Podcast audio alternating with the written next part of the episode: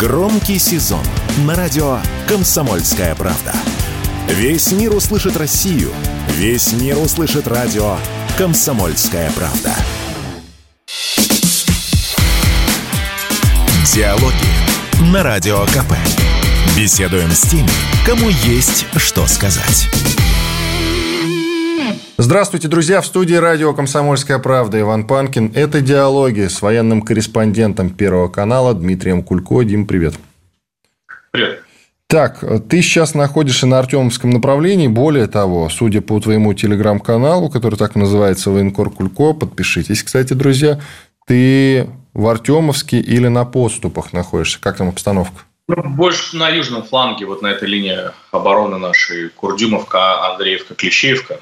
Противник, собственно, с мая начал там попытки контрнаступления. Большие силы на это потратил. Сперва много работал техникой, потом понял, что в полях ее применять довольно дорого, потому что э, с, со стороны Артемовска, с этих многоэтажек и высот можно все и сжигать. И поэтому э, с тех пор продолжает работать малыми штурмовыми группами. Предпринял серьезную попытку прорваться уже на окраины города, взять Клещеевку и выйти за железку на прошлой неделе. Больших успехов в этом не имел. Но и сейчас такое, можно сказать, затишье, хотя каждый день там небольшие группы противника там пытаются разведкой боем как-то выведать огневые точки. Потому что надо понимать, что это в окрестностях э, Клещеевки. это там наиболее горячее место сейчас на этой, на всем Артемском направлении. Там вот сверху на это смотришь, и такой рыхлый фронт, вообще Верден такой, да, только не огромные укрепрайоны, а одиночный окоп, огромная сеть.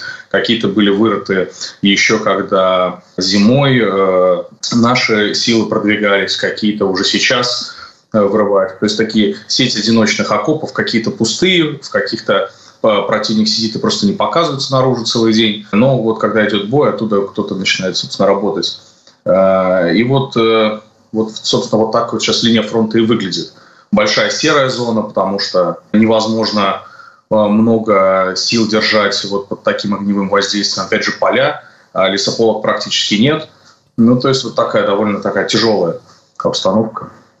Если Скажи, пожалуйста, ты Клещеевку упомянул. Недавно проходила информация, что Клещеевку контролирует ВСУ на самом деле. И еще по географии. Насколько я понял, сама Клещеевка находится во враге, но при этом позволяет, э, при этом позволяет каким-то образом контролировать те высоты, которые рядом находятся. То есть высоты контролируем не мы, а противник. Вот этот момент растолкуй, пожалуйста. Клещевка не позволяет э, контролировать высоты. Как бы Клещевка – это то, что осталось от Клещевки. Это, ну, вот, это больше уже, как бы сказать, такое громкое название, которое Украина во что бы то ни стало хотела хоть как-то контролировать. Но нельзя сказать, что это контроль. По сути, вот по факту, это такая серая зона. Э, да, противник держит ее большую часть, в центр, с юга и в центре наши практически это там 100-150 метров домов до железной дороги на севере. Но э, противник, там, Украина держит около 30, там, может быть, 50 человек. Но, по сути, все, кто заходит у них в Клещеевку, это смертники. Потому что борьба идет, это сплошные руины и примерно 10-20 подвалов, хотя бы то, что от них осталось. И вот э, э, дело времени, когда туда прилетит либо FPV-дрон, либо снаряд. И тогда отправляют туда новых. Да, это практически происходит каждый день. Э, и, по сути, это такая серая зона, на которую вот противник тратит большие силы, чтобы говорить о, хоть о каком-то успехе на Артемовском направлении.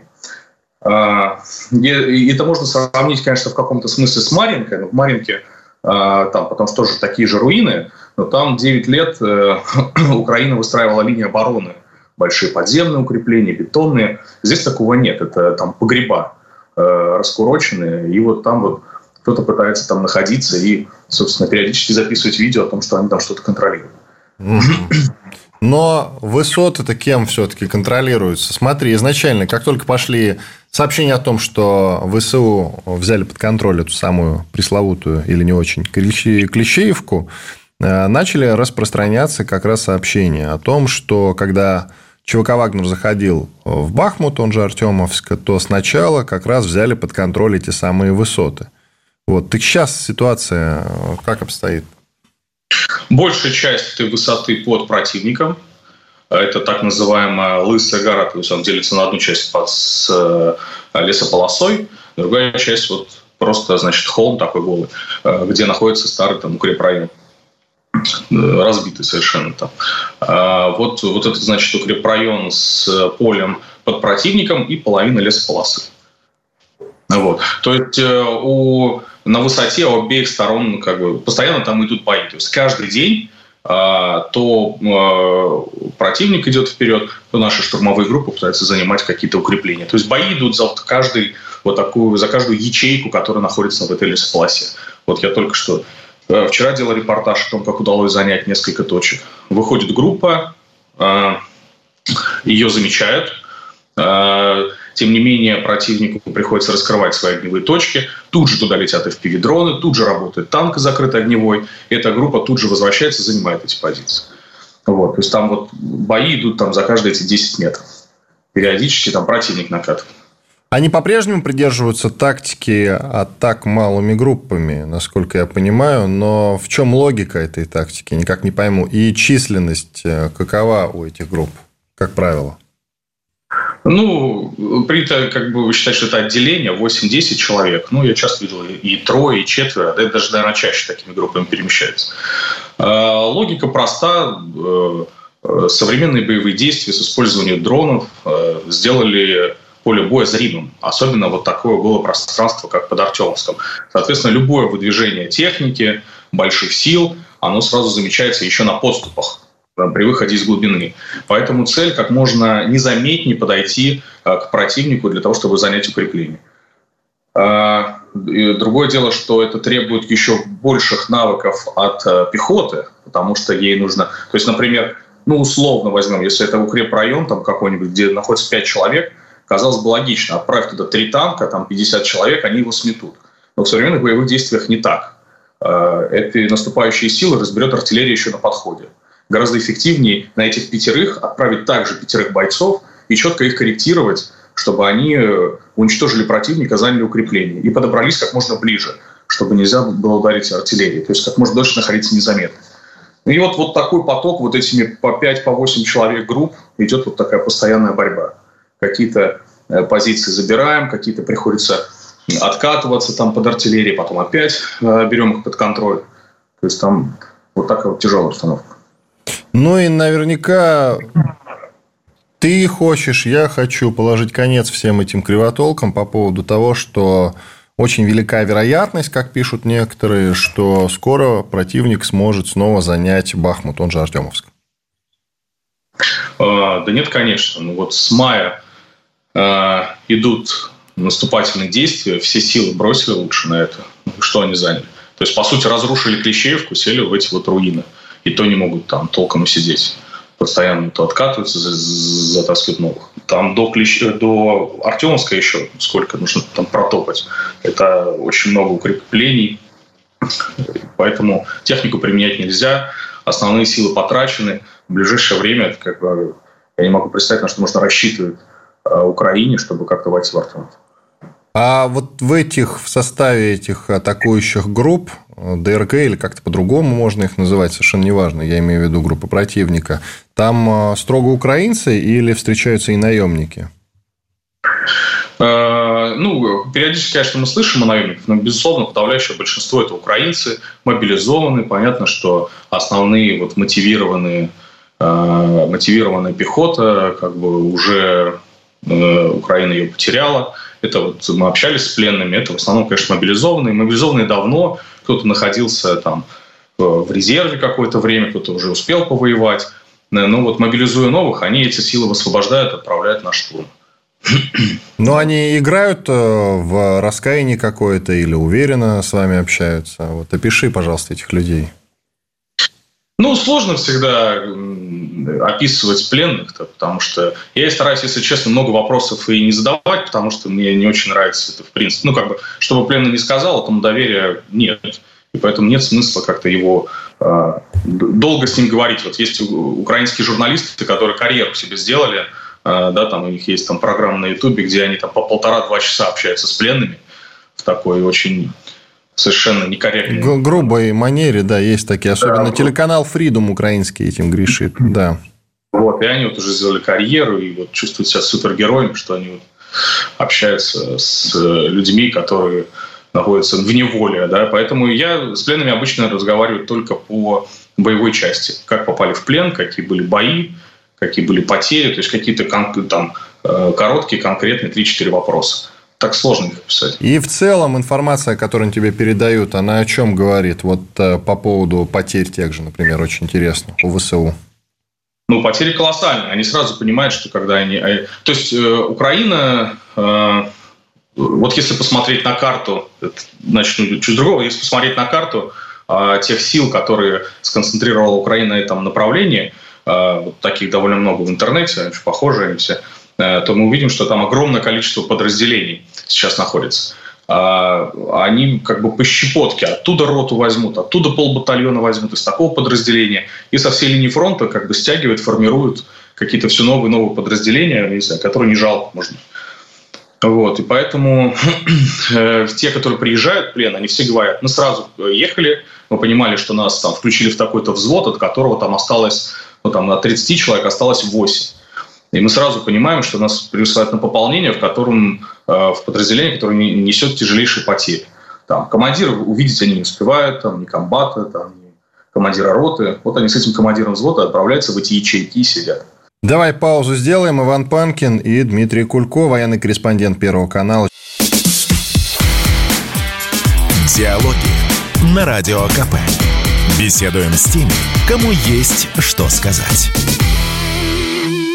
Продолжаем диалоги в студии радио «Комсомольская правда» Иван Панкин. Со мной на связи по скайпу Дмитрий Кулько, военный корреспондент Первого канала. Он находится сейчас в Артемовске. А, мы про пленных с тобой в конце первой части говорили. Дим, уточни, пожалуйста, а как они экипированы? Хорошо, плохо в плане вооружений, ну и самой непосредственно экипировки?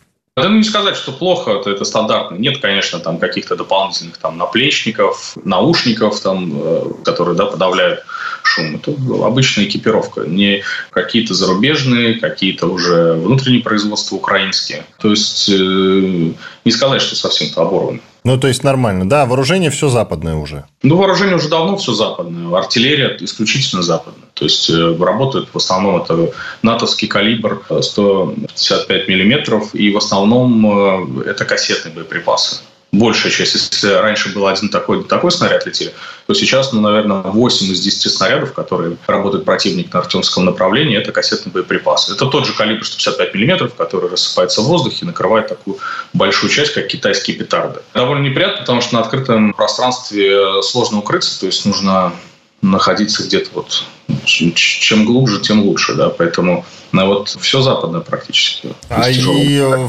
с, с калашом, грубо говоря, у них уже никто не ходит, М-16, да? Да нет, нет, это и Калашниковых много. Вот буквально два дня назад мы были, выходила группа разведчиков, собирала оружие просто по полю, там дали задачу. Э, вот они под этой высотой э, по серому рано утром вышли, собрали 71 автомат Калашников, ну то есть это все противник. Ничего себе. Понятно, идем дальше. Ты же до этого находился на Луганском направлении, я правильно понимаю? Ну, мы и сейчас у нас здесь так вот тыловая база, можно сказать, где мы монтируем, направляем материалы, и каждый день туда ездим, остаемся с ночевкой. А... То есть Луганск туда проще. Там, насколько я понимаю, в плане интенсивности боевых действий попроще. Ну, в самом Луганске, да, э, редко бывают вот какие-то удары высокоточные. А так основную часть ракет противника ПВО перехватывает. В самом, да, в Луганск, окрестностях, конечно, это там спокойный город абсолютно. Здесь э, мне вот радует глаз, это, конечно, чуть-чуть не по военной теме, но очень хочется сказать, как город меняется. Скажи. Это время ну, я вот э, уезжал в прошлой командировке в конце мая, и вот в середине августа приехал. За лето сильно город э, благоустроили, очень много скверов, парков, все там в таком едином стиле, все эти тротуары широкие, как в Москве, с лавочками там, с какие-то новые заведения. Очень приятно видеть, конечно, как э, что город получает вместе с тем, что он наконец-таки вошел в состав России. Очень приятно. Хорошо, да, я вот э, вернулся же с Донецка, ну, мы с тобой переписывались, ты знаешь. Э, к сожалению, Донецк там каким-то особым благоустройством похвастаться не может пока что, и не похвастаться может тем, что его сейчас э, довольно серьезно утюжат. Причем, если идти по городу и считать количество прилетов, то в какой-то момент ты тупо сбиваешься со счета и уже не контролируешь этот процесс. То есть, насчитаешь там, не знаю, грубо говоря, 10 где-то там, да, А потом, а что? И уже там раз, думаешь, 15 что ли, 16 20 будет. И фиг с ним. Но действительно, особенно если про, по прифронтовым районам прогуляться, там какой-нибудь Киевский, допустим, Петровский район, то там вообще эти звуки, по сути, не смолкают. То есть, там не до благоустройства пока что. Ну, ты же близко ходил, да, где-то Спартак, сторона Спартака? Я там э, был поселок, кажется, Октябрьский, это где дорога на аэропорт. Вот, да. И там полтора километра примерно до фронта. Вот я прям смотрел на дорогу, у меня в телеграм-канале в моем даже есть панкет. Там есть э, видео, я смотрю дорога на фронт, и мне указывают, что где-то полтора километра, и ты прям вот, собственно, уже на передовой будешь. Так что... И там летают э, дроны. Я хотел прогуляться немножечко, но что-то бахнуло где-то неподалеку, и мне те люди, которые меня сопровождали, сразу же скомандовали, что нужно уезжать срочно, потому что где-то там заметили какой-то беспилотник, скорее всего, беспилотник-разведчик, а если у нас заметили, то вполне вероятно может прилететь, поэтому давай, давай, давай. Ноги делаем, текаем отсюда и, и уехали. Ну, минут 20 там более-менее посидевал, походил. Офигел. Часть домов жилые, представь себе. То есть, часть домов жилые. То есть, да, либо люди туда приезжают, регулярно навещают, смотрят, наверное, от мародеров, я уж не знаю, а, кое-где какие-то огороды. А часть даже красивых таких коттеджей под дворцы брошены. Видно, что они новенькие были, там построены, возможно, там перед чемпионатом Европы, а потом хозяева были вынуждены срочно в спешке их бросать и уезжать, и сейчас они там, у них окна заколочены и так далее. Короче, это все, конечно, довольно печальное зрелище, честно говоря. Про твой фильм, который называется «Мужская работа». Друзья, если вы хотите этот фильм посмотреть, наверняка на сайте Первого канала можете его найти, или э, еще проще, телеграм-канал Военкор Кулько, пожалуйста, там он есть. Я тоже его пиарил. Расскажи, пожалуйста, про свой фильм «Мужская работа».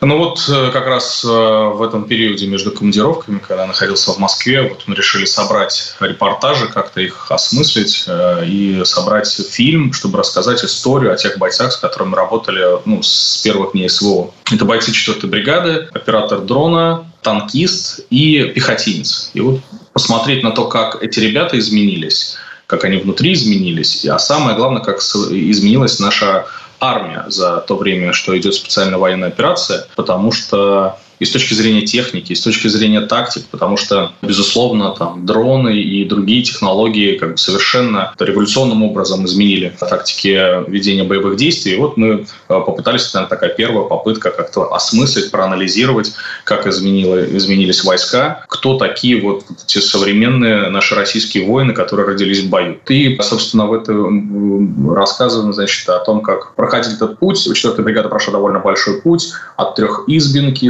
светли Личная, Тошковку освобождала Лисичанск, билась за Спорное, билась в Кременной, вот сейчас под Артемовском. То есть это совершенно другие бои, э, совершенно э, там по-разному применялась техника. И вот мы как бы подробным образом это разбирали. Ты там в том числе показываешь людей, которых больше с нами нет.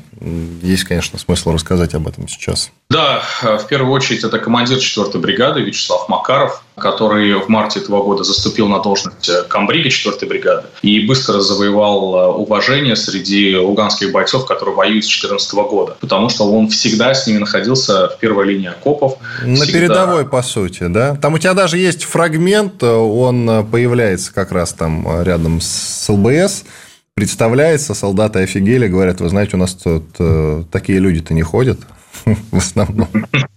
Да, так он ночевал э, на пеньке. Я, мы всегда, мы стараемся отснять материал, да, и при первой возможности, если можно, выскочить оттуда, да, как бы там, если потом еще раз приехать. И это жутко, ему все так не нравится. Ну, то, что жутко, он такой даже расстраивался. Он говорит, ну как же так, давайте вот круглыми сутками со мной находиться. -то. Ну, это он так больше, конечно, в шутку, конечно, за нас он всегда переживал. Собственно, поэтому, когда только перебросили бригаду под Артемовск, он нас не брал, потому что была высокая интенсивность. И вот как раз, вот, собственно, в первые же дни он погиб на передовой. Там же погиб ее заместитель командира бригады Денис Черников, герой ЛНР. А вот многие его знают, когда он еще был командиром батальона «Призрак», известного, созданного мозговым, мозговым еще во время формирования ополчения Луганщины. Погиб командир третьего батальона Леший, тоже, я думаю, многие его знают, журналисты, часто помогал коллегам, всегда тоже брал на передовую. Также погиб в Клещеевке. Также погиб вот командир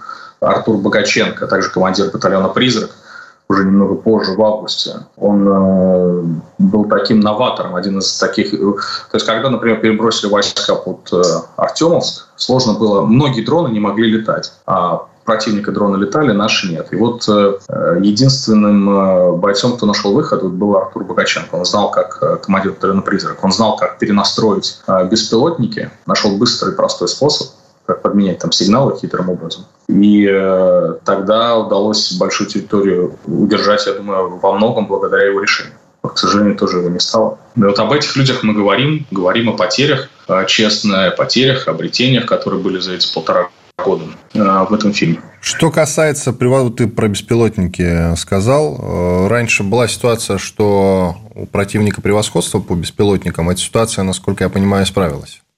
И ты ну, можешь сказать. по, по, по своему направлению можешь говорить сейчас. Не сказать, что исправилось. Э, Наверное, в целом все-таки превосходство есть по беспилотникам, учитывая просто огромную финансовую, техническую помощь правительства западных стран и вот тех сочувствующих, которые всегда смотрят, собственно, западную пропаганду. Потому что, допустим, FPV-дрон, дроны камикадзе, а это главная сейчас угроза, собственно, этом направлении, а, они же не поставляются там а, правительствами. Это все на какие-то деньги неких благотворителей собирается, паяется, там стоит в среднем там, 1050 такой дрон и самодельное взрывное устройство. Да?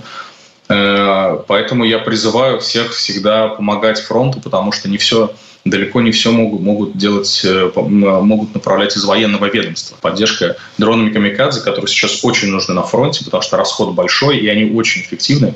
Вот эта поддержка должна быть обеспечена сегодня только вот благодаря э, людям, которые могут поддержать фронт. Собственно, я об этом стараюсь ланцетов, ланцетов, то бишь, не хватает, я правильно понимаю? Нет, ланцеты – это другая работа. Это работа по артиллерийским установкам глубоко в тылу. А по окопам, по технике, которая выезжает, по а, бронетранспортерам, которые там на 3 километра, да, вот сейчас останавливаются до линии фронта, высаживают пехоту. По таким должны работать FPV-дроны. То есть, вот я опять же возвращаюсь к тому, как выглядит линия фронта в Клещеевке. Да, это небольшое укрепление, какая-то нора, которая куда-то там ведет под землей. Ты можешь потратить на нее там 50 снарядов и там толком не разбить. Один FPV-дрон с термобарическим зарядом залетает и уничтожает там тот небольшой гарнизон, который там находится. Поэтому это очень эффективно. Давай паузу сделаем. Иван Панкин и Дмитрий Кулько, военный корреспондент Первого канала. Диалоги на Радио КП. Беседуем с теми, кому есть что сказать. Продолжаем диалоги в студии радио «Комсомольская правда» Иван Панкин. На связи по скайпу Дмитрий Кулько, военный корреспондент Первого канала.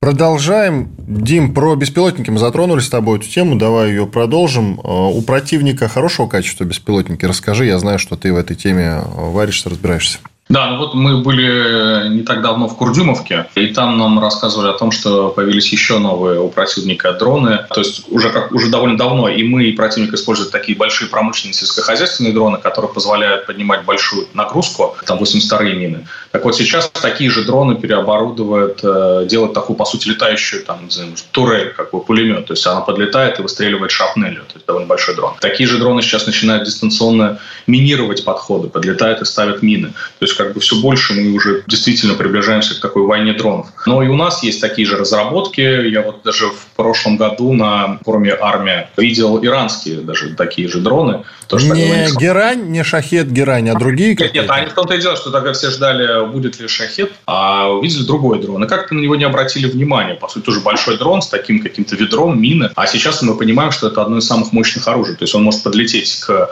такому подвалу в Клещеевке, и пока он, и он за 4 мины разберет его так, что там уже больше никто сидеть не будет. Это очень эффективное и простое оружие. Другое дело вопрос в управлении. Противник использует для его управления тарелки Старлинка, которые Илон Маск показывал в рекламе, что их ставят возле палаток и каких-то загородных домов, а теперь они их просто вот так нахлобучивают сверху на этот промышленный дрон, ставят плату управления, там, малина, и, собственно, управляют через интернет. Но наши ребята, рэбовцы, давно же уже нашли способы, как подавлять Starlink. Вопрос, как это масштабировать, как это аккумулировать, чтобы это везде работало. Понятно, что находятся какие-то новые решения у противника, нам тоже на них нужно отвечать. Но, кстати, по части интернета, если раньше у противника было вот такое превосходство в способах связи, вот как раз благодаря Starlink, то сейчас вот я могу сказать, что вот мы на днях находились ну, где-то, наверное, где-то километр там, от Клещевки, и стоял спутниковый интернет. И довольно много сейчас по всему Артемовску, везде можно ловить Wi-Fi. А, и вот мы когда там находились, то мы были с туристами, с ребятами, которые стреляют из ПТУРа. Вот мы спокойно с ними ждали, пока будет боевая задача, сидели там в социальных сетях. В этом смысле, конечно, ситуация исправилась. То есть на связи можно всегда находиться, все команды отдавать. То есть даже если что-то глушат, вот интернет есть, можно оперативно работать. Но противодронных э, ружей хватает нашим ребятам или они в дефиците? Как только появляется противодронное ружье, да, он может там заглушить частоты, вот эти Wi-Fi частоты, на которых летают коптеры, там, обычные там, да, мавики. Но их можно обходить, эти противодронные ружья. Нужно, соответственно, усовершенствовать эти сами ружья. А гораздо эффективнее есть такие рэбовские переносные комплексы, которые с рюкзачками. Штурмовые группы, когда идут, они идут как с оружием, так и с таким вот таким черным кейсом обязательно. Другое дело, что аккумулятора хватает там на определенное время, да, и нужно быстро тоже действовать. Вот это сейчас гораздо эффективнее показывается этот ключи. И еще кто-то из военкоров демонстрировал небольшое такое устройство, это на ладони помещается, которое сигнализирует о том, что приближается какой-то дрон рядом. Он может быть свой, свой, чужой дрон, неважно. Просто ты сразу знаешь, рядом какой-то дрон. Там, ну, на всякий случай перестраховаться в укрытие какое-то. Вот я сейчас вам его показал, потому что буквально два дня назад у нас Первый канал закупил на все группы такие дрон-детекторы. Да, там есть две антенны. Одна показывает на 300 метров приближения а, дрона, а другой на километр 300. Это очень удобно, особенно когда ты работаешь. Вот мы несколько раз танками выезжали работать из закрытой огневой позиции. Дроны камикадзе туда долетают. И вот э, я все это время просто... У нас тогда еще не было дрон-детекторов, но все это время слушал только, там, летит дрон или нет, его слышно как бензопила. А гораздо удобнее, когда у тебя висит такой прибор, он выглядит точно так же, как рация, которая сигнализирует о приближении, можно как-то действовать. Потому что с первого попадания FPV-дрон не может разбить танк, который хорошо укрыт динамической защитой. То есть он просто как бы такая эскадрилья налетает, пытается заклевать и поджечь его больше. А вот люди, которые находятся вокруг, могут пострадать. Поэтому надо, ну, а мы так как едем на броне, нам надо как-то, соответственно, тоже действовать, если мы узнаем, что дрон приближается. Ну, прятаться куда-то. А в танке, а в танке места нет. Ну, я еще не маленький, мне и так сложно туда помещаться. Быстро я не запрыгну точно. Да, в общем, очень хорошая вещь. А, а мне кажется, что это вот, как раз говоря о современных боевых действиях, это то, что нужно каждой штурмовой группе, которая сегодня выходит. Ты должен знать о том, что приближается дрон противника, потому что они сейчас все ориентируются в основном на слух. Дело идет к осени, но, в принципе, я имею в виду к распутице. Осень-то, в принципе, календарно уже наступила, а к распутице. Дело идет. Как ты считаешь, захлебнется ли украинский... Ну, это уже не контрнаступ, а наступление. Или, а, как и обещает там условный глава украинской разведки Буданов, оно продолжится. Зеленский тоже об этом говорит, что мы продолжим, несмотря на холода даже. Зимой собираются продолжать. И дожди им не помеха. Ничего не помеха. Ну, вот твое мнение на этот счет. Ну, во-первых, она уже захлебнулась, провалилась, об этом пишут западные прессы. ну, контрнаступ как контрнаступ, да, с военной точки зрения, а само по себе наступление продолжается. А сами боевые действия э, ну, в ближайший месяц продолжатся точно, потому что погода в Донбассе сейчас, как в моем родном Ставрополе, продолжается лето, по сути, такой 2 август. В октябре начинается распутиться. Наверное, в этой связи будет небольшая передышка, потому что, да, техника вязнет, но другое дело, что она вязнет именно на линиях снабжения. В самих боевых действиях э, практически не применяется сейчас техника, не выезжает на линию боевого соприкосновения и работает пехота. Поэтому, безусловно, у противника несмотря на то, что он понес огромные потери за эту весенне-летнюю кампанию, безусловно, силы еще есть и продолжат они мобилизировать. И э, Запад требует каких-то результатов, требует продолжать э, давить и поставляет вооружение, новые контракты. Поэтому, безусловно, в ближайшие месяцы противник продолжит наступать, вот, и в том числе на Артемовском э, направлении. Да, вот сейчас повторюсь, в Распутицу, скорее всего, будет какая-то передышка, но зимой Штурмовать э, можно, это мы видели сами, когда наши силы штурмовали Артемовск всю зиму довольно успешно. Поэтому давить они точно будут.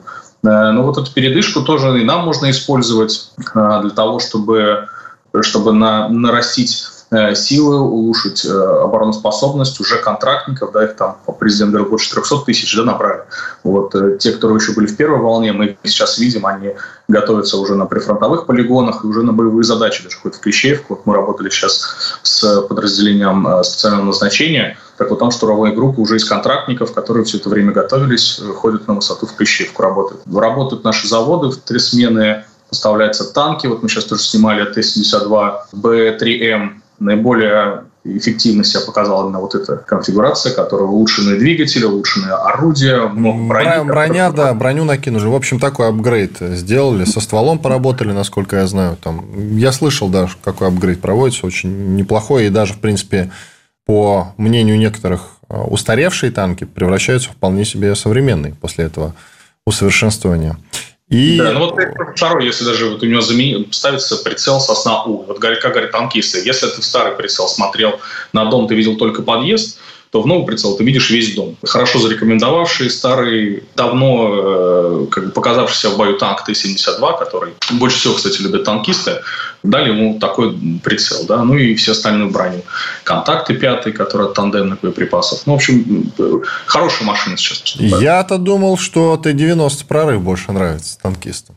Ну, на нем, во-первых, надо еще тоже поучиться больше, да. Ну, безусловно, как сказал президент, а лучший танк в мире – Безусловно, прорывов хочется тоже больше. Ну вот 72-е э, такая боевая рабочая лошадка. Что касается настроя солдат и всех этих разговоров, что грядет так или иначе заморозка, и не зимняя, а политическая, как они к этому относятся, к этим разговорам? За политическими событиями довольно слабо следят на фронте всегда. Но слухи-то и... доходят, слухи-то доходят так или иначе. Ну, вот э, часто спрашивают, как вот бойцы считают, э, как воспринимают тот факт или тот факт, или такие-то слухи. На самом деле бойцы занимаются боевой работой с утра до ночи. У них есть определенная вот там какая-то ложбина, которую они пытаются взять или выбить, или э, пытаются танки там подогнать где-то отработать. И у них, они с утра до ночи заняты своей боевой локальной вот задачей. Иногда на клочке там земли в 10 квадратных метров. Поэтому все эти вот разговоры,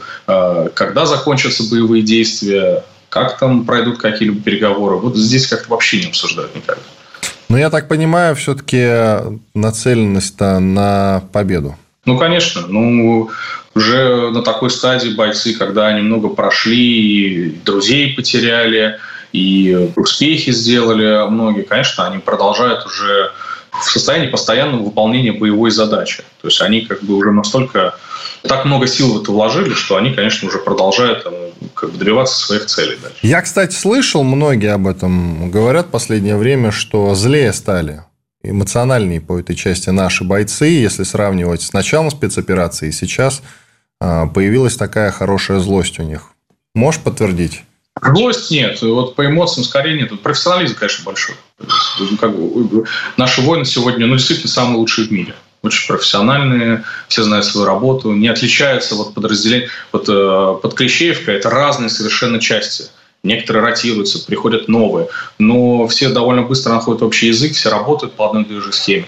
В каждом подразделении есть там а, как э, в каждой части есть подразделение беспилотной авиации, здесь есть пивидрон, они тут же находят а, друг друга, общаются, как они будут действовать, работать. То есть все э, э, во многом это, конечно, еще и работа подготовки в тылу, потому что очень часто бойцы уезжают на обучение там, в Москву, Петербург, другие города, обучаются работе, ну, каким-то современным тактикам, работе с беспилотниками. А, офицеры приезжают в академию, училище, повышают тоже свой, свои навыки, потому что там аккумулируется весь опыт боевых действий. Это все, вот, это, эта работа уже себя показывает на передовой э, вот именно вот в этой работе связки разных частей. Там общий язык быстро находит. Спасибо большое. Дмитрий Кулько, военный корреспондент Первого канала, Иван Панкин были здесь, остались довольны. Ну, как здесь? Я в Москве, он сейчас э, под Артемовском. Дима, спасибо тебе большое. Диалоги на Радио КП. Беседуем с теми, кому есть что сказать.